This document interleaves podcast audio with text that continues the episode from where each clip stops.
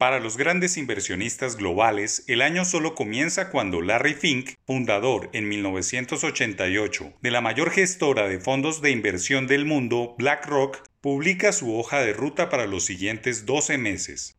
Empecemos por contar que Fink maneja el equivalente a la sumatoria de las tres economías más grandes de Europa, Alemania, Francia y Gran Bretaña, unos 10 billones de dólares, y que cuando él señala un nuevo negocio o una tendencia, se mueven los capitales globales.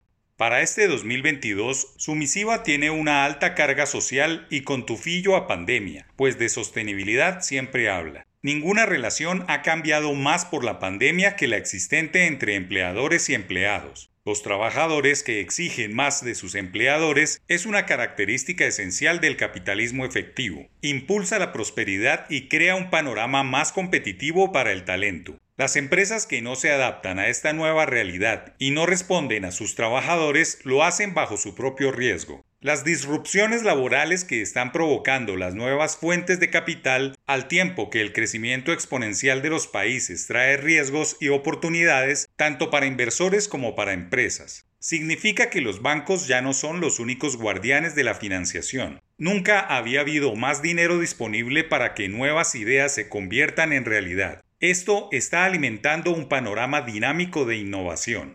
Algunos fieles seguidores de su género epistolar le critican que su perspectiva de cada año nuevo se recarga más de dogmas sociales difíciles de solucionar, una suerte de agenda política o ideológica que afecta a las inversiones, a lo que el fundador de BlackRock responde que no es una agenda social o ideológica, no es un woke, nada que ver con los diferentes movimientos en contra de las injusticias sociales, muy de moda en Estados Unidos por estos días es capitalismo, impulsado por relaciones mutuamente beneficiosas entre usted y los empleados, clientes, proveedores y comunidades de las que depende su empresa para progresar. Este es el poder del capitalismo. Por estos días disruptivos para grandes empresas colombianas, les recomienda a los CEO de compañías posicionadas en el mercado que tienen que adaptarse rápidamente a este panorama cambiante y la diversidad de capital disponible si quieren seguir siendo competitivos frente a firmas más pequeñas y ágiles o a jugadas estratégicas. También planteó los desafíos que traen al capitalismo las nuevas exigencias de sustentabilidad y el creciente poder de los inversionistas con derecho a voto en materias de gestión ESG, ambiental, social y gobernanza.